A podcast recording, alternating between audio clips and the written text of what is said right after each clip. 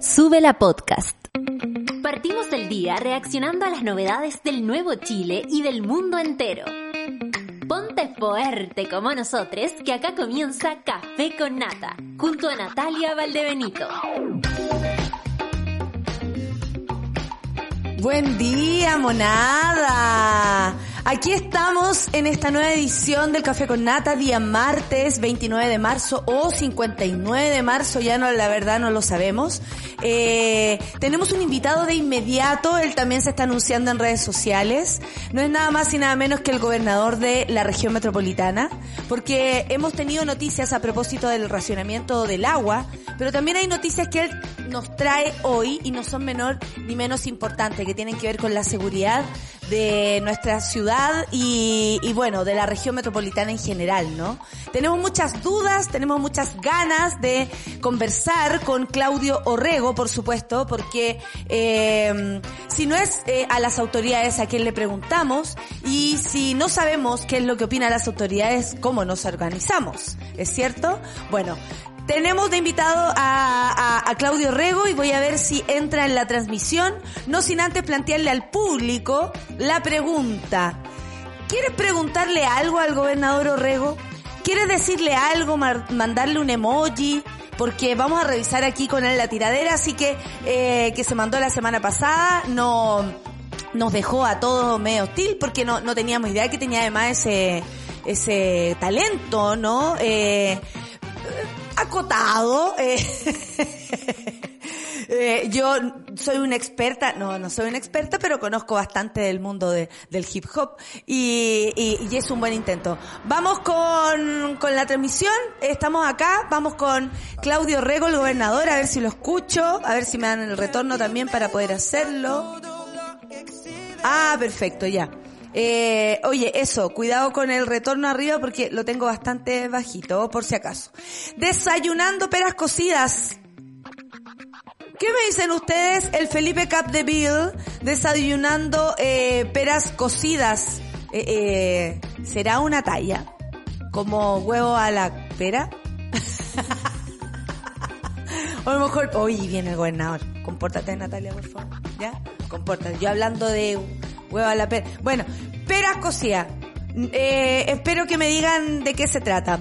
Hola monada, lindo martes, dice el Alonso Balonso, manden su quituque acá esperando la operación de mi más uno. Un abrazo para ti, por supuesto, y a tu más uno con mayor razón. Así que gracias por el apañe. Buen día, buen día a Sube la Radio. Vamos por más, vamos por más, Alonso, y un abrazo para ti, a tu salud, a la de tu pareja, a tu más uno, en fin.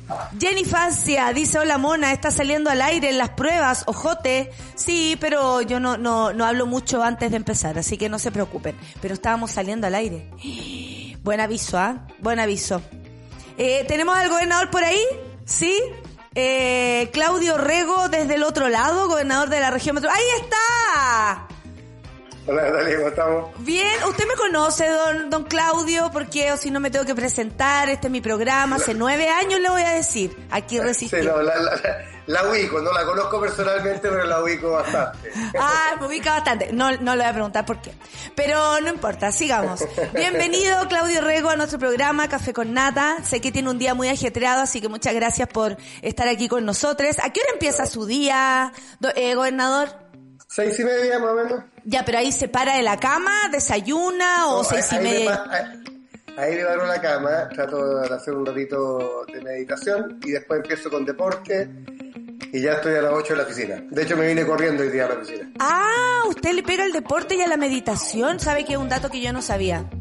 Para que vean. Debo decirlo, me- todos, me- todos necesitamos, necesitamos algo para poder mantener eh, eh, el autocuidado y, y- y administrar el estrés. Que no, Así no es, y qué mejor que el deporte y la meditación. Lo compartimos, eh, hay algo que compartimos acá, ¿ah? hay algo que compartimos, ya empezamos bien. Estoy- impactado, partimos Ya, bien, ya, partimos, bien. ¿eh? hay algo que estamos compartiendo. Eh, eh, gobernador, ¿sabe que le iba a decir ministro la costumbre? Eh, gobernador, eh, vamos a ver la tiradera porque no, Me puede- no, Oye, me puede, me puede decir alcalde también, ¿eh? Yo- nadie me dice gobernador, me dicen alcalde, me dicen ministro. intendente, gobernador, todavía nadie se acostumbra, pero bueno. Sí, no, pero acostumbrémonos, pues, si por algo este, este puesto también fue tan peleado, oiga, las peleas que hubo. ¿ah? Ya, vamos a, escuchar eh, la nueva versión de eh, El Gobernador, que es rapero, eh, se, se las dio de residente, y como él lo dice, bueno, vamos a, vamos a ver lo que dice, pero tiene que ver con el agua, el tema que vamos a comentar a continuación.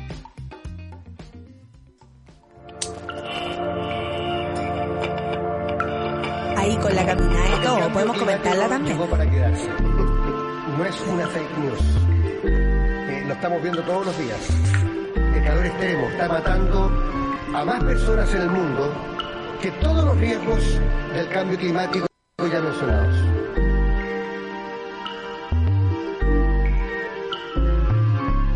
Analizar todo lo que está pasando. Hay mucha gente que mal se está portando, regando a las 12 a pleno sol.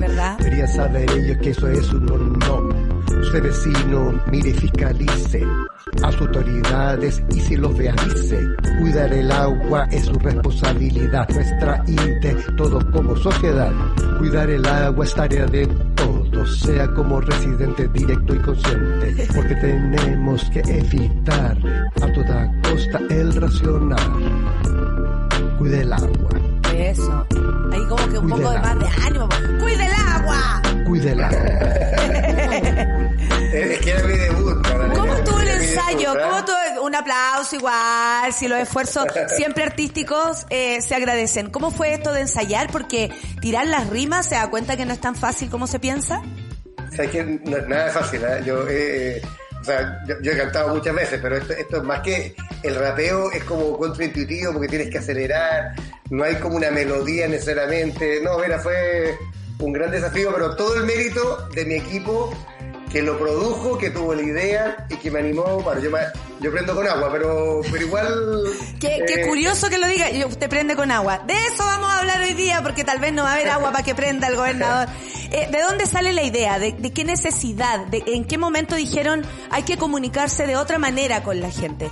Eh, porque este es un mensaje que hay que transmitir de todas las maneras posibles.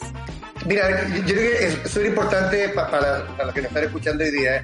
Nosotros tenemos súper claro que, que, todo, si bien la responsabilidad es compartida, todo, eh, hay responsabilidades más grandes que otras. El Estado, las empresas tenemos más responsabilidad que los individuos. Pero está en la poca conciencia que tenemos, Natalia, hoy día, y lo vemos con el tipo de práctica que mencionábamos ahí, la gente regando a mediodía, el sobreconsumo, las duchas eternas, que al final lo que nos pasaba era cómo llegar a más gente. Porque claro, uno, uno, puede hacer una campaña solamente para un par de líderes, un par de personas, pero aquí es como cambiar la cultura de nuestra sociedad y asumir de que esto es una, una tarea urgente y es ahora, no es en 10 años más.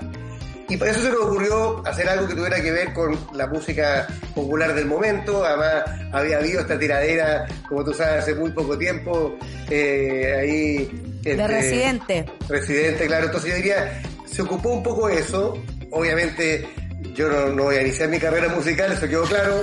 Ahora, si no cuidan el agua, prometo cantar de nuevo. Así que, es una buena manera para que la gente se desincentive. Pero bueno. Muy bien. Oiga, pero eh, eh, eh, aquí a mí, y yo tengo que ser súper honesta, usted si me ubica será por, por, mi, por mi temperamento, eh, o por decirlo de algún modo. Pero, ¿qué pasa cuando eh, se han tomado malas decisiones antiguas, no? Como, eh, no sé, recuerdo lo, el, lo que hubo con Alto Maipo, recuerdo todo aquello que uno dice, se pudo haber detenido este tiempo, yo, yo sé, y, y, y obviamente ni usted ni yo somos parte de, de, del gran problema del cambio climático que es absolutamente mundial, galáctico y se ve desde, la, desde el espacio. Pero, ¿Qué, qué, qué se pudo haber hecho? ¿Qué, ¿Qué podría, por ejemplo, desde usted, desde las decisiones que estuvieron en sus manos en algún momento, para que hoy no estemos en esta situación o, según usted, habríamos llegado igual a esta situación? Oye, me, me estás hablando como conejo. Eh, ¿Será mi, mi... ¿Soy yo o tú Ah, tal vez se le prendió la, la, el, la radio ahí, por ahí, ¿o no? ¿Tiene la radio encendida, la página de la radio? ¿Sí? Puede que sí, a ver, déjame ver. Es posible que tenga la página de la radio encendida, entonces ahí yo sueno doble. Ah, no, ahí, ahí funciona bien. Ahí Ya. no- no- no Le preguntaba si eh, ha- habrían decisiones que usted habría cambiado. Por ejemplo, el caso de Alto Maipo. Eh, ¿Qué hubiese cambiado para que hoy día estuviésemos mejor? Si miramos para atrás.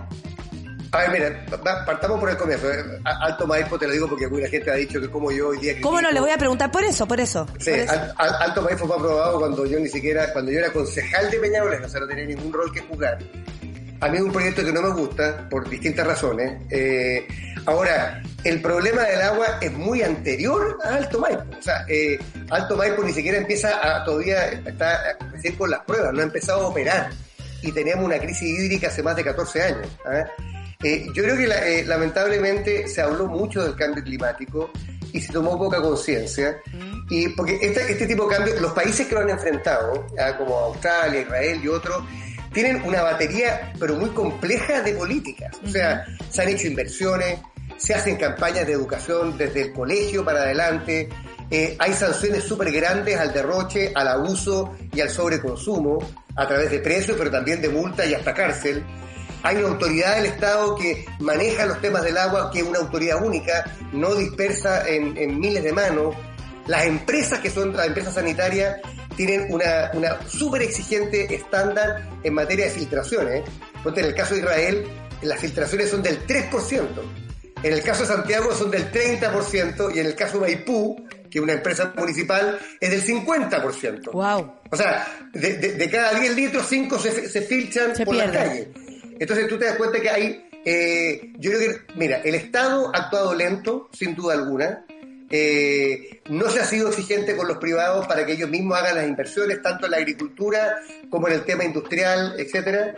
No hemos protegido las cuencas, o sea, la cuenca hay que protegerla tanto del Maipo como del Mapocho como Hueso Santo, porque de ahí viene el 70% del agua potable para Santiago. Y en la forma como usamos el agua tampoco estamos bien. O sea, eh, en estos países que te mencionaba Natalia, el 80% del agua que tú ocupas, o sea, te dan una ducha y esa agua después se reutiliza para poder regar, por ejemplo. Aquí no, aquí se pierde todo el agua y nosotros regamos el pasto con agua potable. Entonces tú dices, mira, hemos tenido una cultura, una institucionalidad eh, como si fuéramos Finlandia, es decir, donde sobra el agua. Eh, y sin embargo ya teníamos señales hace mucho tiempo, o sea, la sequía que tenemos ahora, este es el, el decimocuarto año, Sí. o sea, 14 años secos eh, co- consecutivos de sequía, y no hemos tomado estas medidas. En Chile, y este último dato para no a, a, a- a agobiar a los auditores, pero eh, en Chile el- el- hace tres años se aprobó una ley para poder reutilizar el agua. Han pasado tres años y ese reglamento, para poder implementarla, todavía duerme el sueño de los justos del Ministerio de Salud. Entonces tú dices, ni el Estado fiscaliza, ni establece las normas, los privados no invierten y la gente actuamos como si el agua sobrara. Entonces, por eso yo digo que en la tiradera decíamos, esta es una responsabilidad de todos. O sea, tenemos que crear sentido de urgencia.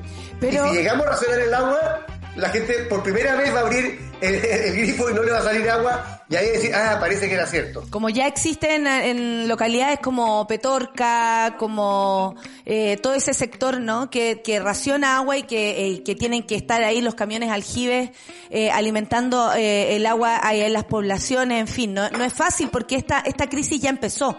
Esta crisis ya está instalada. Eh, hay, hay, hay mucha gente que se está mal portando, regando a las 12 a pleno sol. A mí me parece que, que todo lo que una puede aportar eh, es, ¿no? Eh, yo me hago cargo de esto en mi, en, mi show también y lo digo, cómo, cómo, cómo, cómo cambiar nuestra actitud frente a las cosas. Pero también hay que ser súper honesto y, y, y entender que que qué pasa con el gasto, por ejemplo, tal vez esto no es su competencia, pero qué pasa con el gasto que hacen las empresas, las mineras, eh, es- esta gente que gasta, gasta, gasta, o el agua que se, que, que uno ve de pronto viajando, cómo está, estos ríos son detenidos y llevados hacia ciertos relaves, no sé, a nivel país le estoy hablando, yo sé que su, su, su, Sí. su, su foco es, es- es Santiago y la metropolitana, pero de todas maneras, ¿cómo lo hacemos como para decirle a la gente, haz algo, tú puedes aportar, pero también la empresa que sabemos gasta millones más de litros de agua que la señora que riega a las 12, que está mal, por supuesto. Eh, ¿Cómo lo hacemos? Porque hay, hay, ahora hay una conciencia de que de verdad el empresariado, si le ponemos, se gasta todo el agua y nosotros tenemos que también hacer nuestra parte. ¿Cómo vamos haciendo ese, ese equilibrio para que nosotros nos sintamos que eh, eh, finalmente la responsabilidad tenemos nosotros y nadie más? Mm. Ahora, yo te diría, mira, primero que eh, decir que la responsabilidad es compartida no quiere decir que todos tengamos la misma responsabilidad. Ya. Yo creo que, insisto, la primera responsabilidad es del Estado.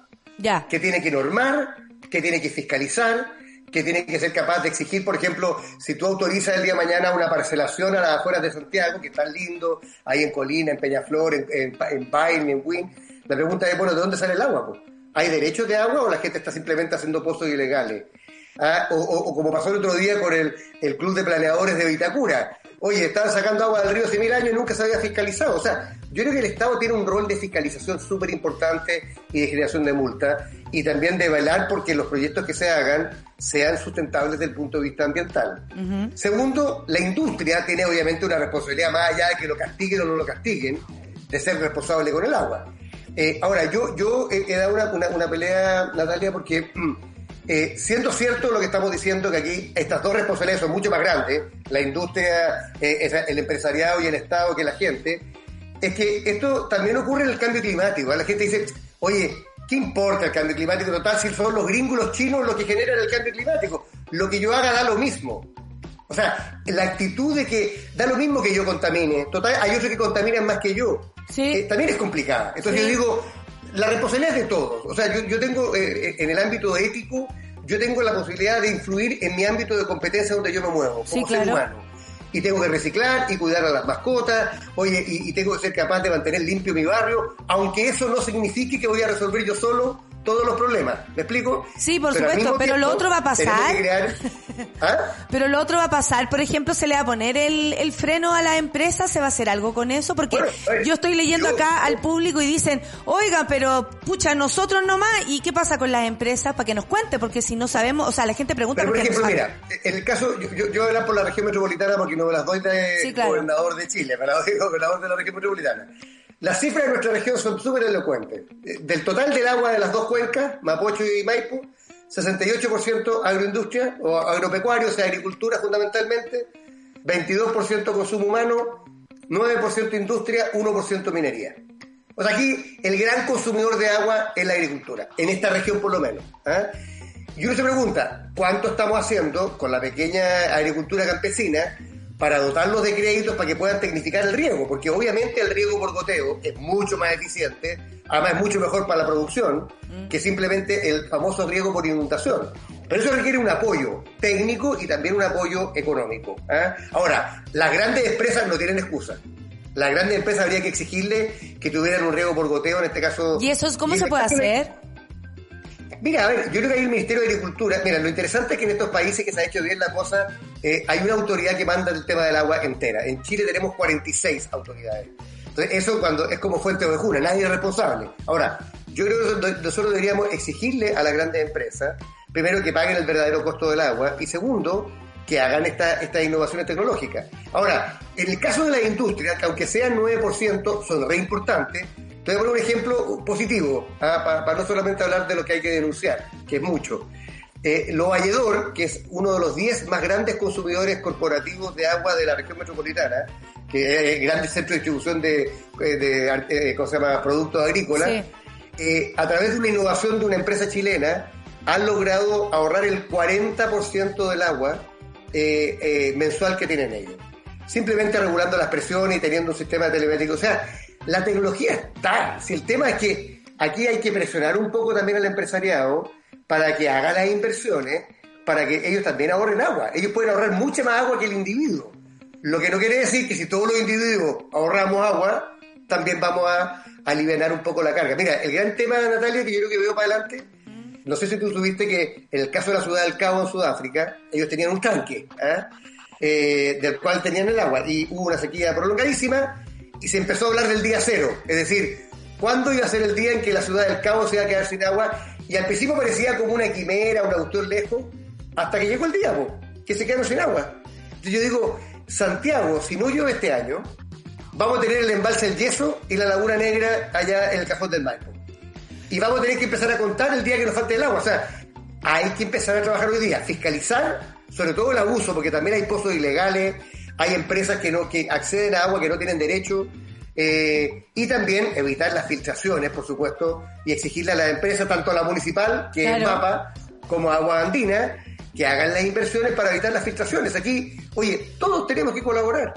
No, no, no, es, no es que le vamos a vetar a la señora Juanita y no a Agua Andina, no, Agua Andina tiene mucha más responsabilidad que la señora Juanita. Usted es de la época de la señora Juanita. Sí, se me, cayó el carnet. Ese de, la, ese de la época, sí, María, yo me acuerdo, me acuerdo. Pero yo también soy grande, lo que pasa es que me veo muy joven.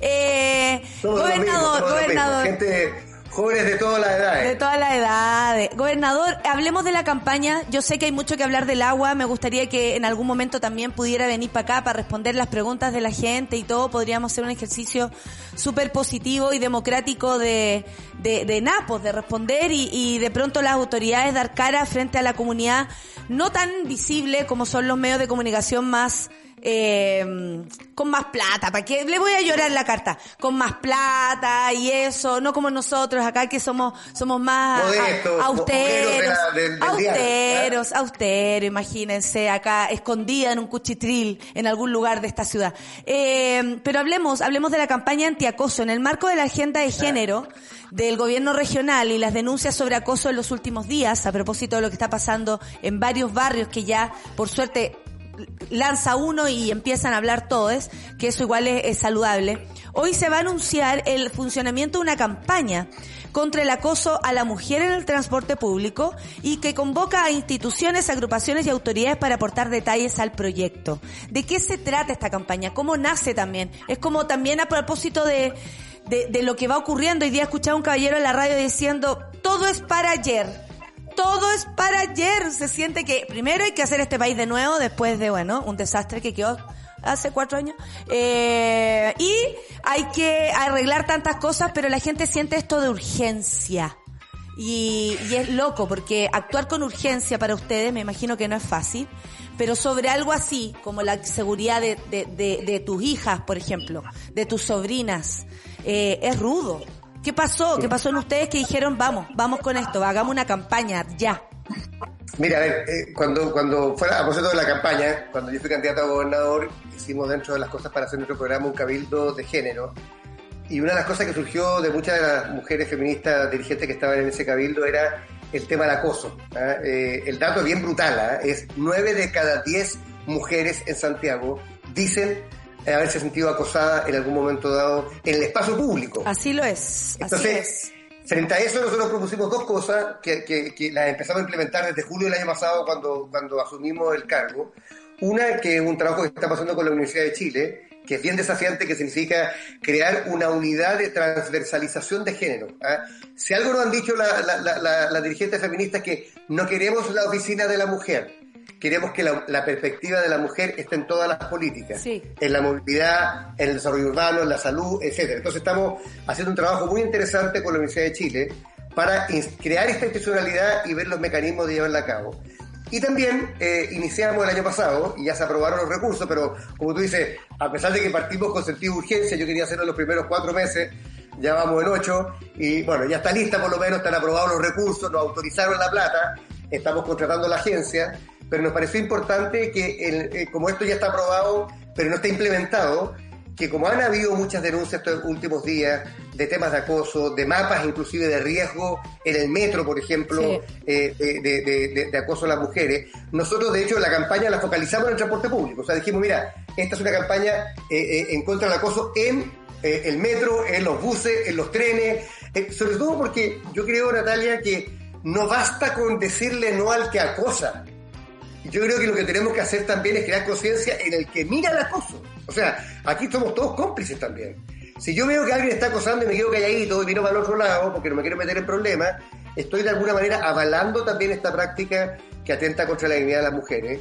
Y además porque yo creo que eh, el derecho a caminar segura por la ciudad es un derecho súper fundamental. Y hoy día, yo tengo amigas que son deportistas, hay gente que trabaja lejos, y, y la gente está con miedo, está con miedo. Entonces yo siento que eso es lo que tenemos que compartir y eso es lo que vamos a tener hoy día. Vienen la ministra de la Mujer, el ministro de Transporte, el Metro, el DTPM, las dirigentes estudiantiles universitarias que han puesto el tema, y la idea es poder, eh, abogadas feministas, escucharlas para que la campaña que salga no sea solamente a la pinta del gobierno regional, sino que recoja también las inquietudes de ellas. O sea, las campañas que salgan para las mujeres, eh, yo se lo doy como consejo, tienen que salir de las mujeres porque nadie más que nosotras, si usted conversa con su familia, las mujeres de su familia, le van a dar otro punto de vista que le va a ser muy, muy, muy, eh, de pronto le, le, abrirá su mente y dirá, ¿en serio? Porque yo creo que a todos les ha pasado como, ¿en serio sufren así? Sí, ¿en serio todas? Sí, en serio todas. O sea, eh, me alegro que hoy día se junten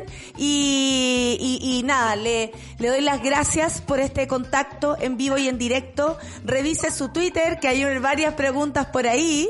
Eh, no se la hice al aire para, para poder tener el tiempo, pero ahí están. Eh, hay muchas dudas, sobre todo con el tema del agua, a propósito de, lo, de, lo, de los pequeños agrícolas versus los grandes agrícolas, quienes roban agua, quienes no roban agua, por qué se siente que este es un robo del agua y que no es sequía y es saqueo, y por qué esto también ofende a Sutil, bueno, ese es otro tema. Eh...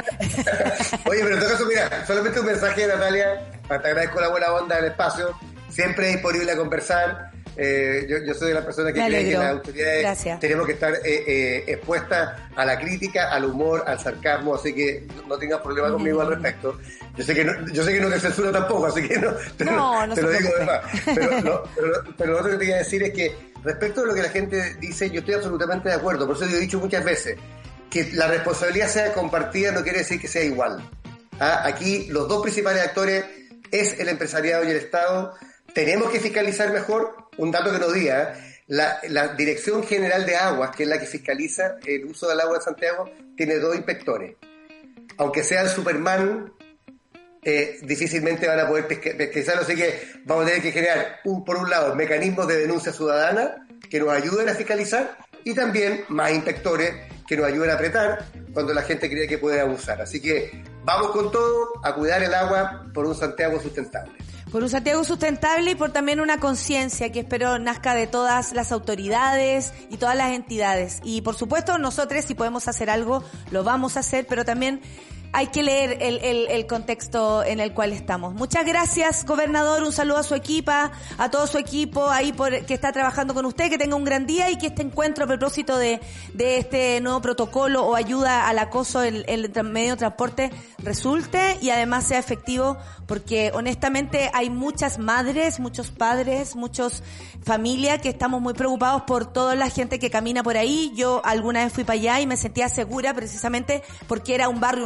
universitario y ahora es muy terrible sentir que tu barrio no te pertenece y no es tuyo, y menos para las mujeres que, que basta, basta. O sea, uno pensará que la arremetida feminista lo que hace es crear conciencia. Sin embargo, lo que hace a veces es crear más violencia.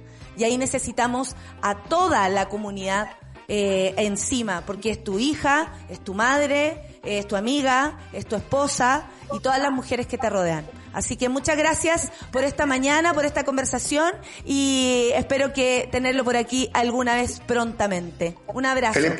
Y a cuidar el agua. Chao, que le vaya bien. Así es, así es la cosa. ¿Es de la U? Es de la U. No. Oh, mira, y no se va de la transmisión para puro decirme que no es de la U. Ah, es cruzado. Es de la franja. de la franja, en la buena y en la mala. Perfecto, en la buena y en la mala. Siempre dicen lo mismo. Yo soy del Magallanes, así que imagínense en las malas y en las malas. Un abrazo, que le vaya bien. Chao, gobernador. Ahí estaba el gobernador. Yo sé que hay mucho mucha monada, eh, por eso le dije al, al gobernador que revisara, a Claudio Rego, eh, su Twitter, porque hay muchas dudas y muy importantes.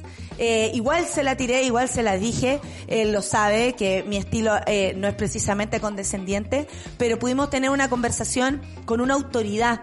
Y en eso quiero ser súper franca. Antiguamente no podíamos tener conversaciones con autoridades no querían, no se prestan, según como ellos lo dicen, no quieren conversar con personas como yo, lo digo honestamente, ni con un programa como el nuestro. Así que aprovechemos cada oportunidad en la cual tenemos un gobernador, un diputado, una senadora, un, un, un ministro, una ministra. Si tenemos la posibilidad de tenerlo aquí cerca, de preguntar, de, de, de ir, no de rechazar, porque honestamente a nosotros nos rechazaron cuatro años y más cuando nadie quería participar de nuestro programa para responder nuestras preguntas. Así que personalmente estoy muy agradecida. Creo que es primera vez que una autoridad eh, mayor está aquí en nuestro programa y por mucho que nos guste TT o no nos guste TT, democráticamente fue elegido y democráticamente también le podemos hacer una entrevista eh, en nuestro humilde, humilde espacio. Así que yo por lo menos estoy muy contenta porque estas cosas les digo, antes no se daban, no se daban. Vamos a la música. Eh, J Balvin. a propósito de la tiradera de Residente, lo que viene a continuación es J Balvin y Ed Sheeran con Sigue aquí en Café con Nata de Sube la Radio.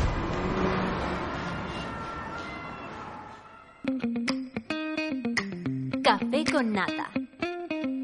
Hagamos que empezó el programa otra vez porque tuvimos en la primera parte la entrevista que es por lo general hacemos en el tercer bloque.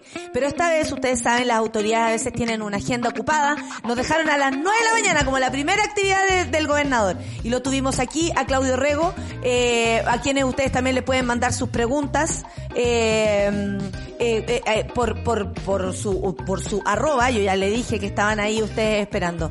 Mira, la Caro Pez dice, me gusta ver y escuchar políticos en medios de comunicación independientes, que se note el cambio. Yo también lo creo, Caro Pez me parece importante, porque, bueno, tal vez, tal vez ustedes no deberían saber esto, pero honestamente antes nadie nos daba una entrevista. nadie. Entonces, tampoco es fácil de pronto eh, hacerse preguntas y no tener con quién responder eh, cuando tenemos las autoridades tan cerca. Vivimos, por ejemplo, nosotros en la misma ciudad que el gobernador. Entonces, eh, eh, y además con, con todo lo que es la tecnología ahora nos acercamos y aún así la gente no quería venir. me alegro que, que, quieran y espero que esto sea la culpa, o sea, perdón, la, la, la, mm, el, el, espacio, la puerta para que vengan muchos más y podamos hacerle todas las preguntas que queremos hacerle, porque acá la cosa es así. Se hacen las preguntas que en otros lugares no. Yo no lo voy a trincar, eso sí, con Monique Rincón, porque no es mi pega yo lo yo trinco a la gente de otra manera. ¡Eh! Oye, vamos a los titulares del día de hoy. ¿Les parece? Comisión de Sistema Político avanza en acuerdo y elimina figura de vicepresidente. Eh, tras el primer informe en el que el Pleno rechazó el particular de la mayoría de los artículos, estamos hablando de la convención, ¿cierto? Eh, solo se aprobaron tres de 96. Los integrantes de la Comisión de Sistema Político están reunidos para llegar a acuerdo de cara al texto de reemplazo, cuyo eh, plazo expira a las 23.59 oh, de este lunes, o sea, anoche. Entre lo acordado eh, respecto al Poder Ejecutivo, los convencionales decidieron eliminar la figura del vicepresidente y ministro de Gobierno. Hasta ahora ninguna, ninguneo iba a leer yo, ninguna de las dos figuras, vicepresidente y ministro de Gobierno, en el modelo en el que estamos trabajando, concitaría el apoyo de los dos tercios. Ustedes saben que son dos tercios para eh, eh, tener la mayoría y de ahí seguir para adelante. Respecto al Poder Legislativo, los constituyentes acordaron un bicameralismo. Eh, dos cámaras dos cámaras. Compuesto por un Congreso de Diputadas y Diputados y una Cámara de Regiones. Esa es la noticia eh, de uno de los titulares. También, gobierno extiende por tres meses decreto de emergencia hídrica en 231 comunas del país. O sea, ya que estábamos hablando de crisis hídrica, Imagínense que 231 comunas de nuestro país la tienen ya. Y acá en la metropolitana nos estamos solo preparando, comillas. En fin, el ministro de Agricultura, Esteban Valenzuela, este es el ministro que se andaban funando. Este era el ministro que yo quería eh, ayer eh, decir que se lo estaban funando y por lo que supe yo, porque se lo estaban funando creo que por parece que andaba, no sé, borracho en alguna situación, y digo parece porque no lo quiero ofender si es que no, y si es que se ofende porque le dicen borracho también. Imagínate un ministro, la vas a cagar. El punto que se lo andaban funando y mucha gente decía que todo lo que él había hecho, primero no tenía nada que ver con la situación ministro de Agricultura, si tenía una algo que resolver en, en, no sé, con los carabineros. No era precisamente algo tan grave y que lo estaban funando básicamente porque el señor, para que nos vayamos aprendiendo, los nuevos ministros, ministro de Agricultura, Esteban Valenzuela, al parecer es un trabajador, eh, es una persona que hace rato viene defendiendo y como activista defendiendo el agua, por ejemplo. Eh, bueno, anunció que se han fortalecido los sistemas de acumulación de agua para que la poca lluvia que tengamos se pueda acumular. Ese es el punto, porque también lo que haya hay que acumularlo y hay que guardarlo. Vamos a la Minuta AM. Esta es la noticia de nuestro, de nuestro equipo. Eh, de nuestro equipo, esta es la de ayer, pero lo que es de ayer sirve para hoy día. ¿Quién nos ha comido el pan del otro día? ¿Quién no ha guardado, quién no ha guardado una noticia en el tupper? Esta noticia estaba guardada en el tupper y es de la minuta M, la invasión rusa a Ucrania un mes después y en qué están las partes. Ucrania y Rusia retomarán negociaciones en Estambul y ya son más de mil los civiles fallecidos por bombardeos. La invasión rusa a Ucrania un mes después. Todo esto lo puedes revisar en la minuta AM de Sube la News, en tu radio favorita, Sube la Radio. Y una buena noticia, Charlie García fue dado de alta después de permanecer más de un mes internado. No, Charlie, no nos hagas esto, por favor. Ya no queremos sufrir más. El músico había sido ingresado al Instituto Argentino del Diagnóstico y Tratamiento, así es como se llama, el 22 de febrero, luego de un accidente casero. Oh, qué heavy. Qué heavy. Oye, mi papá me está diciendo que buena la entrevista. Escuchó, están de DC mi papá. Oh, qué heavy. Bueno, le mando besos y abrazos al DC de mi corazón, mi padre. Eh, a ver qué dice la monada, qué dice la monada, siempre me gusta leerles. Eh, excelente diálogo, diálogo, diálogo, escuchamos y entendemos. Bien, Natita, dice la Susana. Muchas gracias. Germán, debiera ser un deber de las autoridades asistir a todas las tribunas donde se le requiera. Estuvo buena la entrevista. Ojalá se vayan poniendo otros a la cola. Oye, yo nunca les cuento estas cosas, pero es real. A nosotros nadie nos daba entrevista. Y por eso lo dije. Porque todo, ¡ay, Orrego! Sí, Orrego, Orrego en el café con nata. Y si mañana viene la Evelyn Matei, a la Evelyn Matei le voy a hacer las preguntas, porque este año me tengo que preparar para poder hacer las preguntas a cualquier persona. Igual dije Evelyn Matei, ese es mi límite. Por favor, no se excedan. Ah, después no me vayan a pedir una Marcela Cuya y nunca tan lejos, nunca tan evolucionada. Por favor, ¿ya? Sí, es el medio cambio y se nota. Jamás vi una autoridad en el gobierno, del gobierno criminal en el café con nata. Ojalá vengan más. Por ejemplo, Camila Vallejo, Isquia, ahí la deja la Nico. Muchas gracias, también me parece. Debieran estar todas y todes acá en algún momento. Miren qué lindo. Va a tener que ir a declarar nomás. Mire, la jueza Rutherford, eh, la jueza favorita del café con nata, eh, revoca resolución de la Corte Marcial Alex, eh, ahí está, Alex, Alex, es como, es como cuando Raquel Revuelta tiene que hablar de Shrek y dice, y dice, pero esa es una matopeya. ¿Cómo me dicen decir una cosa así? Bueno, este es el comandante en jefe del ejército, Ricardo Martínez, deberá declarar en el despacho de la ministra y no en su domicilio como le había pedido. ¿Qué me dicen ustedes? Muchas gracias, Valerión, la decadente con brillo, también me, había mandado esa, esa, esa noticia, me parece fantástico porque, eh, ¿por qué la justicia se va a dar en tu casa y acostado? Mírenla. Esto, esto es, es lo que es la como, es a lo que se acostumbraron también, ¿ah? hay que decirlo, es, a lo que se acostumbraron las autoridades de este país y sobre todo las autoridades que están ahí en el, en el, en la oscuridad, como los militares que son autoridades dentro de sus líneas, pero que nadie los conoce, nadie los cacha y pueden hacer lo que quieran y se andan paseando de viaje este el caballero que se compra viaje y después vieron cómo hacen la matraña de, de los viajes. Compran una cosa por aquí, dicen que van a una cosa y después los otros pasajes se los compran después, como a. Y más, oh, qué heavy. Nunca, qué heavy. Una Marinovich al café con... No, Dani, cuidado, marquémoslo, marquémoslo los, los límites. Los límites están marcados, ¿ah? Eh, demasiado. Pregúntale si tiene piscina. Era buena esa pregunta. Era buena la pregunta. ¿Vació la piscina, gobernador? Debería haber empezado por ahí. Tenéis razón, migrante. Por ahí debería el partido.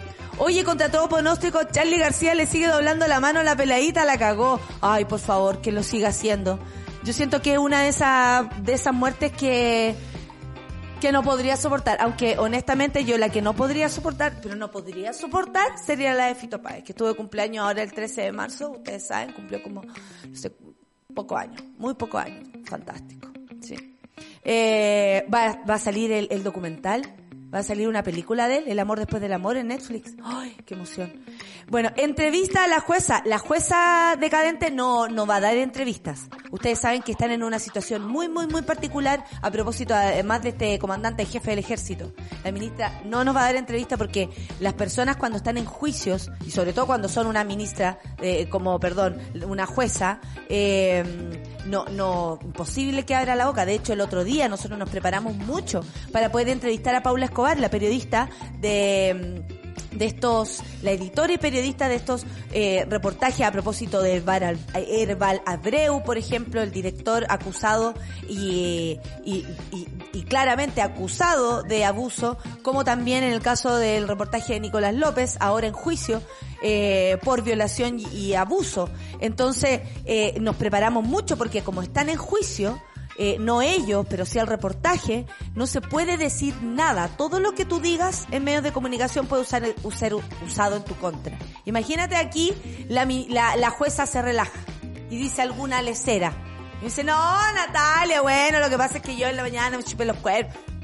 Y ahí después dicen, una jueza anda contando en un programa de, de radio que eh, hace tal cosa.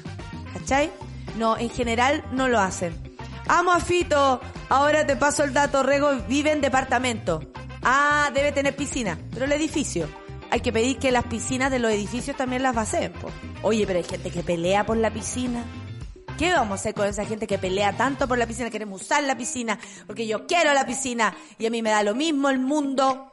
¿Se han encontrado con esa gente que le da lo mismo lo demás? Pero le da así exactamente. Porque hay que reconocer, una vez dice, ya lo mismo. Y, ya, y, se, y, hace algo indebido. No voy a dar un ejemplo porque se me ocurren demasiadas cosas terribles. Pero ya hace algo indebido. ¿Qué pasa con las personas que honestamente les importa un culo el mundo? ¿Por qué las personas son así? ¿Qué los hizo ser así? Qué heavy. El, el, el, el consejo de la tía Nati el día de hoy. Que no te importe un culo el mundo. Silencio reflexivo.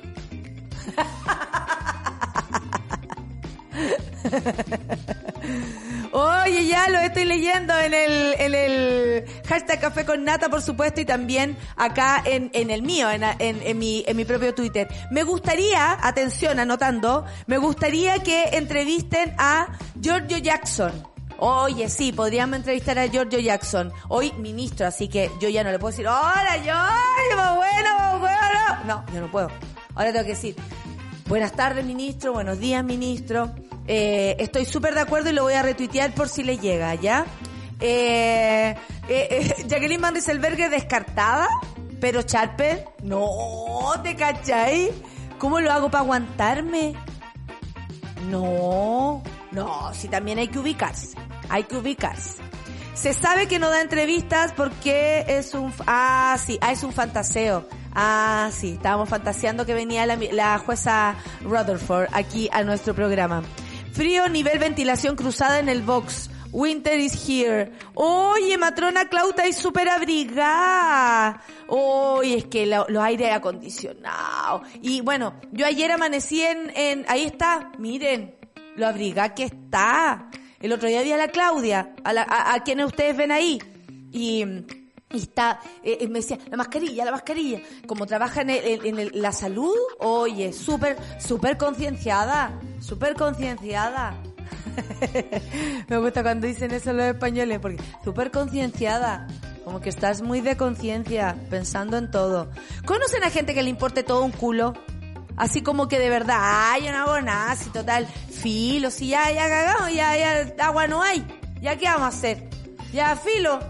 ¿Saben qué? Yo lo único que puedo decir, también una de las cosas que más me cuesta, y por eso ahora me lavo el pelo día por medio, porque antes honestamente lo hacía todos los días, y si hago deporte no puedo evitarlo, pero tengo el pelo largo y no puedo, no puedo bañarme corto. Y cada vez que me estoy duchando, pienso, ¿cómo lo hago? ¿Cómo lo hago para hacerla más corta?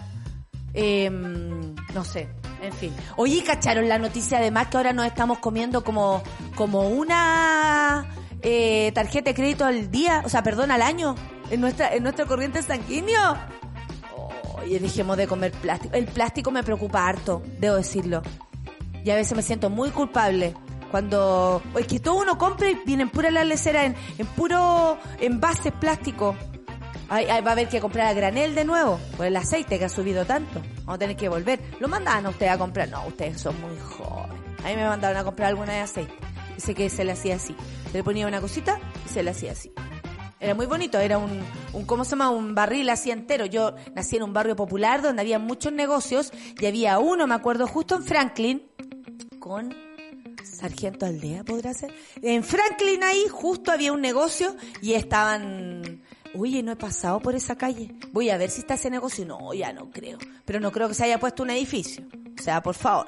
Eh, cuidemos los barrios también. Qué ganas de haberle preguntado tantas cosas al ministro. Mira, me quedé con ganas de preguntarle.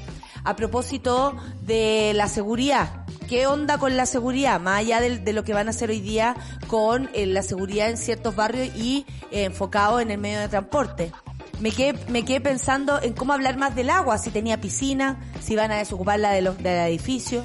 Eh, eh, me quedé con muchas dudas y que heavy que bueno, que ahora los tengamos un poquito más cerca, de algo que sirva esto, ¿no? A propósito de por qué a algunos no les importa el mundo, yo creo que algunos tienen el chip de la empatía apagado, dice el Ricardo Sandoval. Que el mundo te importe aunque no te guste, es lo que hay, dice también por acá la Pati Lamas. Hay momentos en que te debe importar el culo, un culo al mundo, dice Valerión, y otras veces no, especialmente cuando afecta a tu metro cuadrado o el del otro. Sí, pues cuando afecta a otras personas hay que preocuparse. Hay una frase que dice, por ejemplo, en el caso de los artistas, ya que escuchamos tanta música a veces vacía, que uno dice, ¿qué dijo en la canción? Personas como yo vamos en búsqueda de, de la música, por supuesto, pero también a veces del contenido.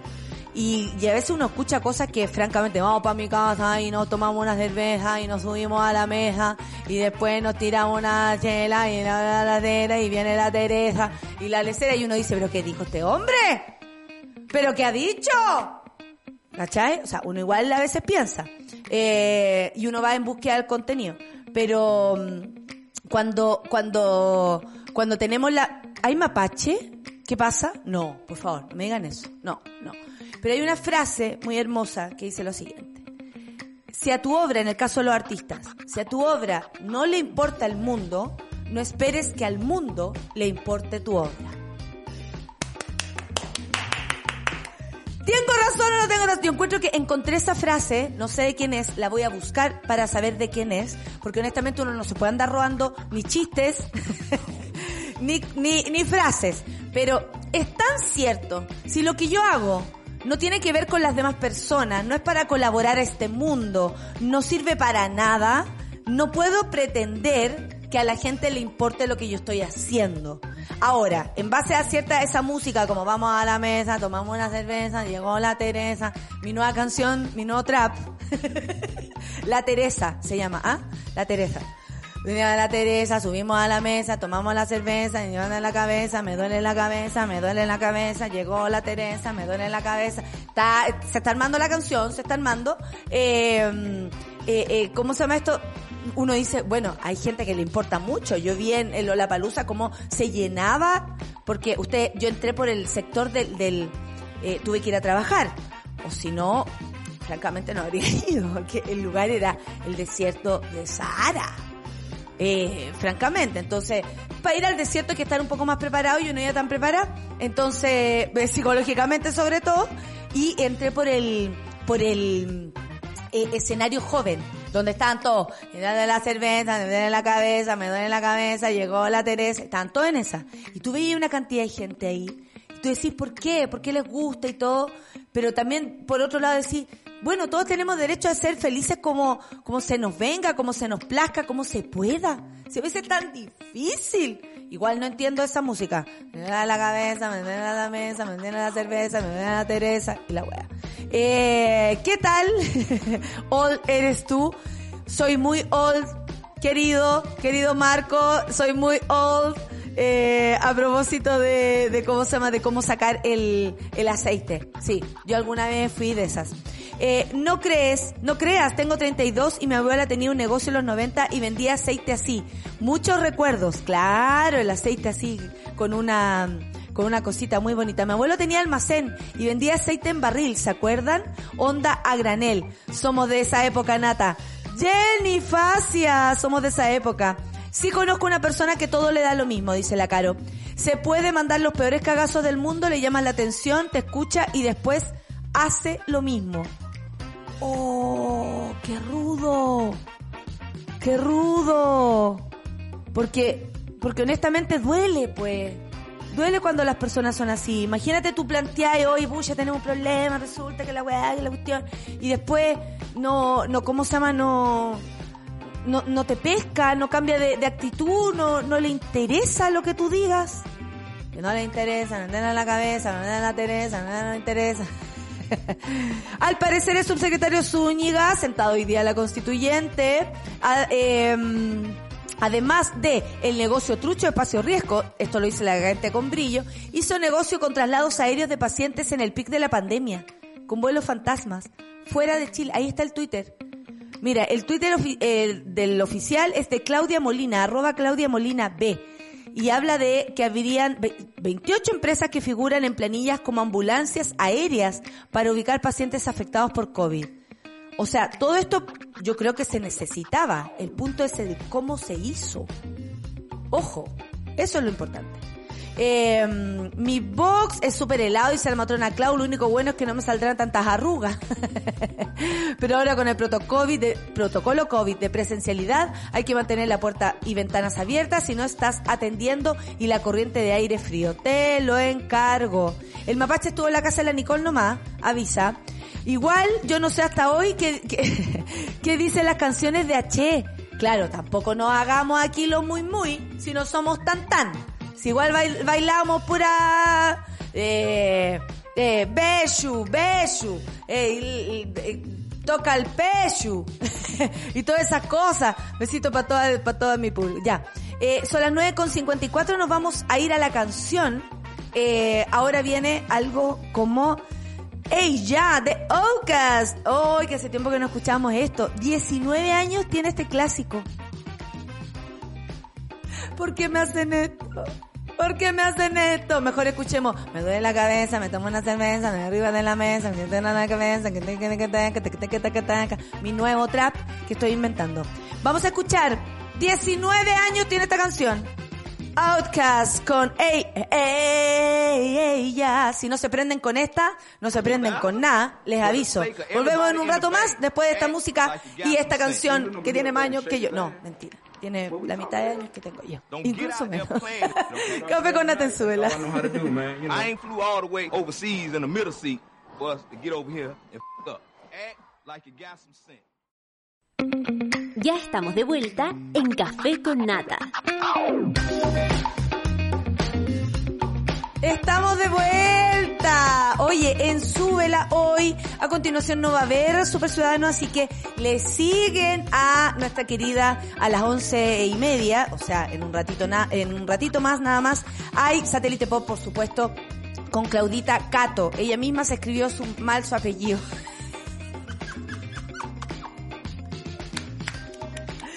Yo quiero una imagen de lo de de, quiero que la gente sepa cómo uno ve acá, porque honestamente eh, no, no es que seamos los reyes de la tecnología, pero tengo una pantalla donde tengo mi cara, eh, así como que estuviera en la tele, y hay otra donde están los chiquillos. y vi a la Claudia, la Claudia, la Claudia, eh, la Claudia, la Claudia Cato, eh, eh bueno, la nueva, la nueva animadora de Sube la Radio, Claudia Cato, en, y no es de la Cato, Bueno, ahora no, con Cayo, con muchas, muchas Y. Y al mediodía, por, su, por supuesto, Isidoro Ursúa con Caseritas ya a las 3, la de los 10, con Nicolás Montenegro y Fernandita Toledo aquí mismo en el set. Me imagino que ayer no alegaron, porque yo no, no estuve, entonces no quedó... No, no quedó... ¡Ahí! ¿Se ven o no? Para que lo vea la monada. Eso. Muy bien. Eso es lo que está ocurriendo, ¿ven? Eh, con, con poquito se hace harto. Esto es como una casa. Con poquito se hace harto, fíjate. Oye, hoy día es un día muy importante para nuestro país, para la memoria de nuestro país. Hoy día 29 de marzo es el Día del Joven Combatiente. Y no podemos dejar de pasar por ahí porque, de hecho, mi madre, eh, preguntándome acá a mi madre, la diferencia entre el padre y la madre, ¿eh? mi padre felicitándome por Orrego y mi mamá, ¿y hablaste con él del joven combatiente? eh, bueno, este, 9, este 29 de marzo, una vez más, como todos los años, se conmemora el Día del Joven Combatiente. Ustedes están leyendo ahí también conmigo. Es una fecha que se recuerda el asesinato de los hermanos Rafael Vergara Toledo, de 18 años, y Eduardo Vergara Toledo, de 20. Esto, por supuesto, en manos de agentes del Estado en plena dictadura. Según el informe oficial de la Comisión Nacional de Verdad y Reconciliación, eh, esto ya está, eh, ya está, esto es.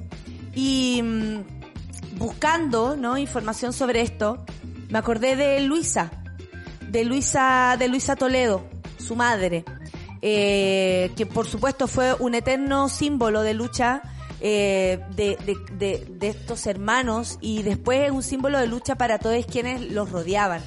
¿Cómo olvidar esas imágenes de ella hablando? Y me puse a buscar, bueno, Luisa Toledo falleció el, el 6 de julio del año pasado, eh, todavía no se cumple ni un año de su fallecimiento. Le mando un abrazo súper apretado a, a, quien, a quien sigue en este plano, que es el padre tanto de los hermanos como el viudo de doña Luisa. Y mm, doña Luisa nunca cesó. Eh, yo creo que si hoy día alguien sale a la calle a hacer recuerdo del joven combatiente, nunca puede olvidar las palabras de doña Luisa. Por ejemplo, ella siempre hablaba de la lucha, de seguir adelante, de, de, no dejar eh, las cosas a la mitad.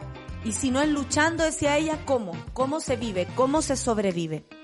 Y hay algo que eh, dijo a propósito de, del estallido social para que no se nos olvide, ¿ah? para que no se nos olvide por, por qué pasó lo que pasó, para que podamos hacer la diferencia entre desórdenes, entre desmanes y una protesta por, por algo que, que la, la sociedad exige. Eh, ella dijo, de repente viene el estallido social de forma tan fuerte como un grito que se escucha en todas partes.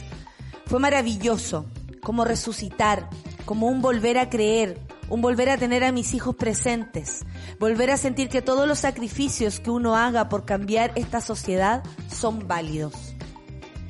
De eso hablábamos antes, po, de que no nos deje de importar, de que no nos dejen de importar las cosas, si nos importa el agua, si nos importa reciclar, si somos personas conscientes, por ejemplo, y hablamos de esto hace un rato atrás, también que tenemos que ser personas conscientes con nuestra historia, con la memoria, y hoy día me alegro que en nuestra pantalla aparezca ahí ella, Luisa Toledo, que no dejó nunca la lucha, tanto por buscar justicia por sus hijos, eh, porque luego después mataron a su otro hijo. Entonces, tú dices cómo, cómo, cómo, eh, como una víctima de todo, ¿no? De todo lo que fue en nuestro, en nuestro país la dictadura. Y, mm, y, y seguimos llorando, sí, seguimos llorando a, nuestros muertos. Y, y porque hay, hay, hay madres que lo siguen buscando, por ejemplo. No era el caso de Luisa, que ella supo lo que pasó, pero le asesinaron a tres hijos. Y hoy día se cumple eh, el, y se conmemora la muerte de dos de solo de ellos. Entonces, memoria. La memoria es importante, la historia es importante. La quisieron borrar muchísimo muchísimo. Hemos vivido tiempos muy duros donde nuestro país no, no ha reconocido ni siquiera las muertes recientes, por ejemplo, a propósito del COVID, eh, que ya van en más de 50 mil. Y, y, y, por qué? ¿Por qué hacemos caso omiso a nuestra propia historia, al dolor de nuestros vecinos, al dolor de nuestras vecinas, al dolor de la señora Luisa, que tanto tiempo luchó, gritó, aleonó a los cabros. La gente le iba a ver a ella para, para, para, para que le, inyectara esa energía, esa fuerza. Eh, por ejemplo, a propósito de la lucha, Dice, yo llamo a los adultos, a los compañeros viejos que estamos en las casas, que dicen nosotros ya hicimos lo que teníamos que hacer. No, pues compañero, dice. Si uno tiene que morir, eh, si uno, si uno, no, no pues compañero, si uno tiene que morir luchando, ¿de qué otra manera? ¿Para qué sirve meterse en esto si te vas a quedar en la mitad del camino? Esa es Luisa Toledo, que hoy por supuesto recordamos eh, cuando ya se cumplen no sé cuántos años, esto fue el 29 de marzo de 1985, hermanos agentes del Estado, cuando muere, por supuesto, eh, Rafael Vergara y Eduardo Vergara Toledo, ambos hijos de, de la señora Luisa. Debido a ese mismo día que se produjo el secuestro de las víctimas, el llamado caso de Gollados, cada año en la mencionada fecha se producen distintos tipos de manifestaciones, esto lo sabemos. A pesar de las concentraciones en el mismo punto del país, en el sector de Villa Francia, donde vivían los hermanos Vergara Toledo, donde hay un hermoso mural también. Este suele ser el epicentro de, estas eh, protestas. Y, bueno, según la primera versión de lo que ocurrió con los hermanos Toledo, ambos fueron sorprendidos en el robo de un almacén. Veremos, eso es lo que dijeron, por supuesto, los agentes del Estado. Y les habrían disparado los carabineros. A uno, después el otro lo socorrió y dispararon al otro. Eh, finalmente, el informe oficial de la Comisión Nacional de Verdad y Reconciliación de la Comisión RETI concluyó que Rafael Vergara Toledo fue ejecutado por agentes estatales estando ya herido y en poder de quienes lo mataron. O sea, no fue una detención por un robo, claramente, y en violación de sus derechos humanos. Con respecto a su hermano, no se pudo concretar la causa del ataque contra él, pero el informe considera que pereció víctima de la situación de violencia política. Y claro, lo que se sabe es que en el mismo momento fueron asesinados los dos. A no olvidar, a no olvidar nunca, por favor, si algo podemos hacer aquí en este programa, en esta radio, es un ejercicio de memoria constante. Y hoy, 29 de marzo, no se puede olvidar ni a los hermanos Vergara Toledo, ni a Luisa Toledo, su, su viudo, el padre, su tercer hermano que también fue asesinado, y por supuesto a todas las madres, a todos los padres y a todas las personas que desaparecieron en dictadura, a todas las personas degolladas en dictadura, a todas las personas muertas, torturadas y que hoy todavía resisten. A los hijos de tortura, a los hijos de, de, estas personas que torturaron, a, a las personas en el exilio, que eso también es una violación a los derechos humanos. A tanta gente que todavía sufre y tiene el corazón adolorido. Ustedes se preguntarán, ¿por qué nuestro país es así a veces? Tan violento o tan extremo? ¿O por qué no se entiende o no se sabe cómo, cómo, cómo regular la situación eh, a nivel como de, de, no sé, de la calle, de la seguridad social? Porque no hay justicia. Como no hay justicia. ¿Cómo va a haber reconciliación si no hay justicia? ¿Cómo vamos a ser felices? ¿Cómo va a ser feliz una familia sin justicia? Y atención, si la justicia no se da tiempo, tampoco es justicia. 20 años después, 30 años después, no es justicia. La señora Ana González se fue de este mundo sin nunca saber dónde estaba su hijo, su otro hijo, su nuera, ni su marido. Eso no es justo. Y ese es nuestro país. Y ese es el país en el que estamos, en el que se dicen cosas y los medios de comunicación a veces nos transforman la cabeza y nos hacen pensar que, que, que, las personas que reclaman o protestan son exageradas, están en otra.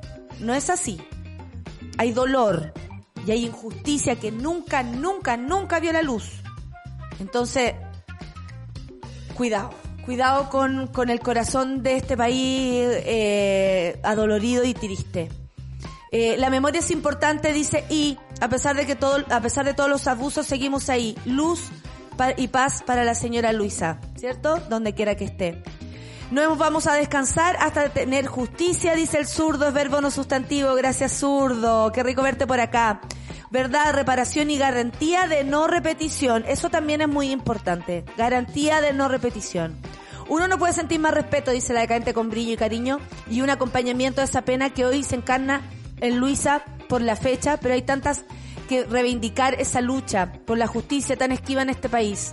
Abrazos al cielo, memoria gente, gracias decadente. Por aquí también es mapache, bueno, arreglen sus propios mapaches, cabres. Yo soy toda al ah, yo soy toda al revés, dice la Nico, me importan más los otros que yo misma, igual es un extremo, pero no es bueno, no, por supuesto que no, ojalá lograr un equilibrio. Eh, en fin. Eh, Greenpeace presenta denuncia por pena, a ver, vamos a ver esta noticia que me mandó el medalla, creo.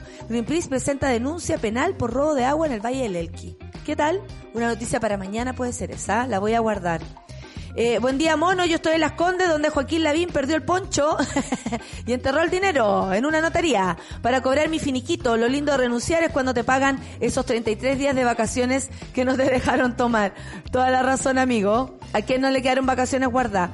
Eh, bueno, por mi parte quise hacer este recuerdo del 29 de hoy, del Día del Joven Combatiente. Pero también tenemos otra noticia que va en la minuta M del día de hoy la actualizo inmediatamente porque desde el... Ahí vamos. La minuta M dice, convencionales lograron acuerdos sobre sistema político que incluye bicameralismo asimétrico y voto desde los 16 años. ¡Oh, no! Esto está pasando en Chile, señores. Así es, voy a agrandar un poco la letra porque francamente, a las 23 con 43 minutos de la noche del lunes, es decir, anoche cuando ustedes tal vez estaban acostando o ya durmiendo o trabajando en algunos casos, algunos por ahí, a través de un correo electrónico ingresó el documento con indicaciones para modificar el informe original de sistema político el que fue rechazado casi en su totalidad en el Pleno de la Convención en su primer paso por la sala. Constituyentes trabajaron durante varios días y como dijo, por ejemplo, la constituyente Jennifer Mella, trabajamos de sol a sol, nadie duerme, hijo, para lograr un diseño que pudiese contar con los votos necesarios para avanzar y llegar al texto final del proyecto de la nueva constitución. En el camino, tanto la DC, oh, el único constituyente, Shain, uh, se fue la DC. No le alcancé a preguntar a Orrego por la DC. Lo tenía hasta anotado aquí. ¿Qué opinión tiene la DC? La DC debería colaborar con el gobierno. Ay, que me quede con preguntas. Ya, cuando vuelva las voy a tener anotadas todas. Eh, bueno, el constituyente, el único constituyente de la DC fue Chaín. Como la UDI se descolgaron de la, de la conversación. Eh, qué pena, Chaín, estar con la UDI. Nada raro, ¿ah? Si bien RN llevó policía, asistieron al final, no firmaron el acuerdo, aunque manifestaron a Súbela, esa Súbela News, que enviarán indicaciones en la línea de lo acordado para completar la propuesta. Presidencialismo atenuado. ¿Qué significa esto? Como fue anticipado por la minuta PM de ayer, los colectivos acordaron dejar solo la figura del presidente de la República como cabeza del Poder Ejecutivo. Así, se eliminan tanto la vicepresidencia, impulsada por el PC y la UDI, me... ¿Qué me decís tú de esa mezcla? Bueno, como el ministro del gobierno empujado por el Frente Amplio. No obstante, los convencionales Montero y Muñoz han sido enfáticos en aclarar que no hay un regreso al presidencialismo protegido y que la atenuación del cargo de la mano de, de las competencias. Cabe señalar que tanto en materia como de sistema, justicia o la Fiscalía Nacional, el cargo de presidente pierde su incidencia en el nuevo diseño constitucional. Mire que nos habría servido esto con Piñera. Que no tuviera nada que ver con el sistema de justicia. ¿Cuántos se metieron ahí, ah? Oye, yo quiero empezar que ya se empieza a saber qué cagás quedaron y no nos hemos enterado. Quiero saber. En fin. Eh, bicameralismo asimétrico. Dos puntos. Al margen. Ah, ¿te acordás cuando te hacían escribir así en el colegio? Dos puntos y al margen. Yo no hay dos puntos y al margen. Sangría, claro. Y todas ahí, eh, eh, no, eh, las que somos buenas, las que éramos buenas para subrayar, yo ahora mis cuadernos son un desastre, pero en el colegio eran fantásticos. Bueno, ahora entiendo. En el colegio no entendía. no había otra forma de salvar que tener el cuaderno bonito. La propuesta comple contempla, estoy hablando de bicameralismo asimétrico, me cuesta la palabra bicameralismo, bicameralismo, bicameralismo. Ya contempla el Congreso de las Diputadas y Diputados y la Cámara de Regiones. La primera, es decir, el Congreso de Cámaras de el Congreso de las Diputadas y Diputados, con plena incidencia en toda tramitación de ley y temáticas. La segunda, Cámara de Regiones, quedó acotada a leyes relativas al presupuesto anual, a la elección, designación, eh, competencias, atribuciones y procedimientos de los órganos y autoridades de las entidades territoriales. Materiales que establezcan los mecanismos de distribución fiscal y presupuestaria, así como aquellas que alteren la división política o administrativa del país. Hay algo muy importante. Yo sé que eh, en, en el Congreso se supone que están todas las regiones, pero aún así es insuficiente. Ese es el problema, que es insuficiente. Las regiones no tienen incidencia y lo peor, la, la región metropolitana, al no entender, si todo se plantea desde acá, al no entender el por qué una región necesita o no más dinero, no se va a entender por qué eh, le van a mandar qué plata y le pueden mandar dos pesos cuando necesitan diez, por ejemplo. La región conoce sus problemas, la región conoce sus necesidades, la región conoce lo que, lo que, lo que quiere, lo que anhela a la región hay que preguntarle. Por eso no está mal que además se haga este fortalecimiento y por supuesto en la descentralización, ¿no? Mientras los diputados y, eh, la Cámara, ah, perdón, voy a seguir. Eh, iba por acá.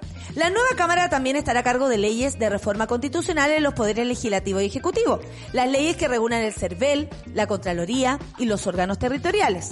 Asimismo, podrá intervenir en votaciones populares y escrutinios en la ley de organización política en aquellas que ratifiquen el estatuto regional y otras que la nueva constitución califique como acuerdo regional.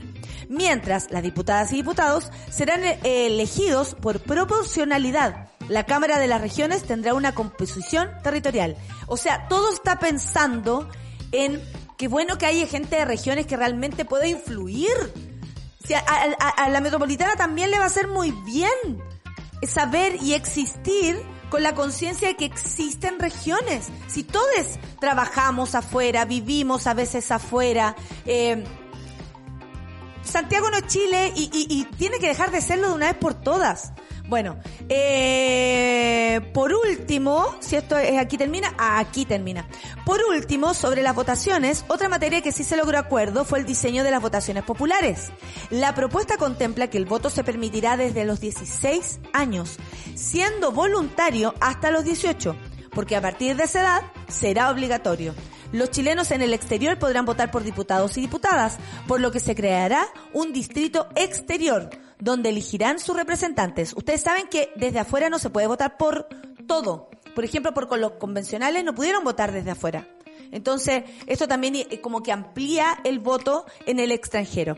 El texto, por supuesto, y todo lo que ustedes quieran saber, está en subela.cl y en nuestra pantallita de Subela News y, por supuesto, en la minuta AM que llegó aquí fresquita a los estudios del conglomerado, como le dice nuestro querido Coque, a Subela Radio. Oye, voy a leer a la monada, ya que nos queda poquito tiempo. Monada hermosa, gracias por acompañarme esta mañana, por supuesto. Germán, gracias Nata, que seca hoy grandes palabras en un día así, te banco siempre. Ah, muchas gracias. Es que sabéis lo que pasa que frente a la memoria yo creo que hay que seguir, seguir, seguir, ¿no? En fin. ¿Que me prestas el lápiz rojo para hacer la mayúscula? ¡Qué antigua! Dice yo, qué troncoso. Oye, que sí, qué antigua. Mira la decadente. A propósito de la Convención Constitucional, les dejo este video porque la Convención Constituyente se defiende con argumentos. Vamos ahí. Bueno, eh, Luisa Toledo, ahí está una fotografía de ella. Gracias, Nico. Eh, no olvidar, pero nunca, nunca olvidar. Así que a esperar. Sí, querido Alonso, no hay mujer como Luisa Toledo. Luchar hasta el final, dice la Luz Fran. Es terrible pensar que Luisa, dice Vivi, y tener la certeza que muchas madres reviven el dolor hoy, peleando y buscando justicia desde el estallido. Toda la verdad, toda la justicia. Por supuesto. Y libertad a los presos de la revuelta, esto lo digo yo, con juicios justos, que es lo que se necesita. Juicios justos para los presos de la revuelta. Digo juicios justos porque cuando hay juicio justo, se, se emplaza la responsabilidad de la persona y por supuesto la responsabilidad de la justicia. Si estas personas están ahí más tiempo del que debieron estar por el delito o supuesto delito que cometieron, deben salir en libertad. Y quienes hayan cometido delitos deben tener un juicio justo como cualquier persona. Eso se exige y yo personalmente es lo que opino y pienso. Por supuesto, todo lo demás incluye los pensamientos de Sube la Radio, aunque yo creo que Sube la Radio piensa lo mismo que yo. Eh... Oye, eh, hoy día juega la roja en la noche. Yo no cacho nada, pero me acabo de enterar porque la Nico dice las cosas que llegan a un grupo de WhatsApp. Y aparece la Karen, Rojo, la, alcaldesa que se fue, se mandó a cambiar, que ahora figura comprándose calzones en el Duty Free. Eh, figura en esto. Desde Holanda todo mi apoyo para la Roja. Con una polera fantástica de la selección. Oye, y agarrando el tema de ayer, porque honestamente el tema ayer aquí en la 210, por ejemplo, en nuestro mismo programa, hablamos de lo que pasó con Will Smith, con, con, ¿cómo se dice? Yada, Jada, Jada. Bueno, con Jada Phoenix. Eh, y todo lo que pasó ayer, Will Smith pidió disculpas pidió disculpas a Chris Rock y, y con ayer nos pasamos el rollo como ¿qué, ¿qué ocurrirá en el día cuando una persona se manda una cagada? Porque es como la resaca. Te ganaste el Oscar, pero están todos hablando que le pegaste a Chris Rock. ¡Oh, qué lamentable momento! Francamente, francamente. Y yo creo que, eh, eh, bueno, en un momento eh, uno de los hijos de Will Smith dijo, así lo hacemos, como así nos defendemos. Pero por otra parte yo creo que ahí en, la familia, si es que realmente son como uno se lo imagina, ¿cómo no hacer autocrítica, no? Porque yo creo que la, la cagada más grande que se mandó Will Smith es finalmente haber arruinado el día más importante para él también como artista a propósito de ganarse el Oscar. Y por otro lado, me parece súper valioso, como lo dije ayer, que se ponga en la palestra la comedia. La comedia ahí en el medio. La comedia es contra el poder no contra las personas que tienen una enfermedad. Y los gringos yo creo que ya lo tienen que aprender. Eh, esto viene pasando hace rato. También le pasó a Amy Schumer haciendo otro, otro, otro chiste en el cual también fue desafortunado. Porque también las personas estamos más despiertas respecto a nuestros, por ejemplo, derechos o, eh, o, o, o a entender cuando tú me pasas a llevar. Y eh, eh, no quiero ser menos, pero en fea me hago cargo de este tema. Y también es una reflexión que creo que los comediantes tenemos que hacer. ¿Por qué no? Hay que tener ojo también cuando hacemos chistes, eh, porque hay un mundo ahí afuera. Y, y si no es divertido para, para todos o para algunos, y si no le pegamos al poder, probablemente ese chiste no sea tan bueno. Te lo digo. Eh, bueno, pero ¿quién no ha tenido que pagar platos rotos por los chistes que se hace? Po? Ahora Chris Rock se lleva un combo. En fin, eh, no estoy de acuerdo con la violencia en ninguna de sus formas. Ustedes lo saben. No es la forma de arreglar las cosas. Yo creo, y no digo que no es la forma porque ahí no es la forma. Muchas personas ayer decían que ganas de haberle pegado un combo a la gente que me hizo bullying. Pues, bien, me entiendo, entiendo a lo que vas. Pero honestamente, yo he sido víctima, por ejemplo, de violencia y lo último que quería al minuto de, querer, y esto es personal, porque sé que esto es súper, súper personal, y lo último que hubiese querido es que se hubiese resuelto eh, con violencia también. Y ese es el miedo también que acarrea la violencia, más violencia. Entonces, es bastante triste si lo pensamos de ese punto de vista. Nos vamos. Son las 10 con 25, porque hoy día ando on time. Así que nos vamos. Y nos retiramos aquí del Café con Nata. Recuerden que hoy día no viene eh, el Super Ciudadano, pero sí a las once y media, satélite pop con Claudia Calo.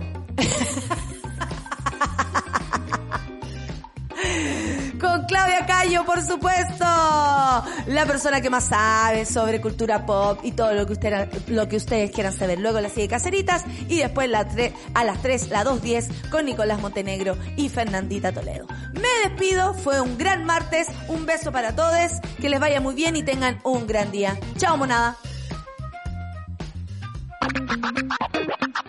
Nadie dijo que esto sería fácil. Cuando sientas que todo está perdido, Natalia Valdebenito te espera en Café con Nata, de lunes a viernes a las 9 de la mañana en subela.cl.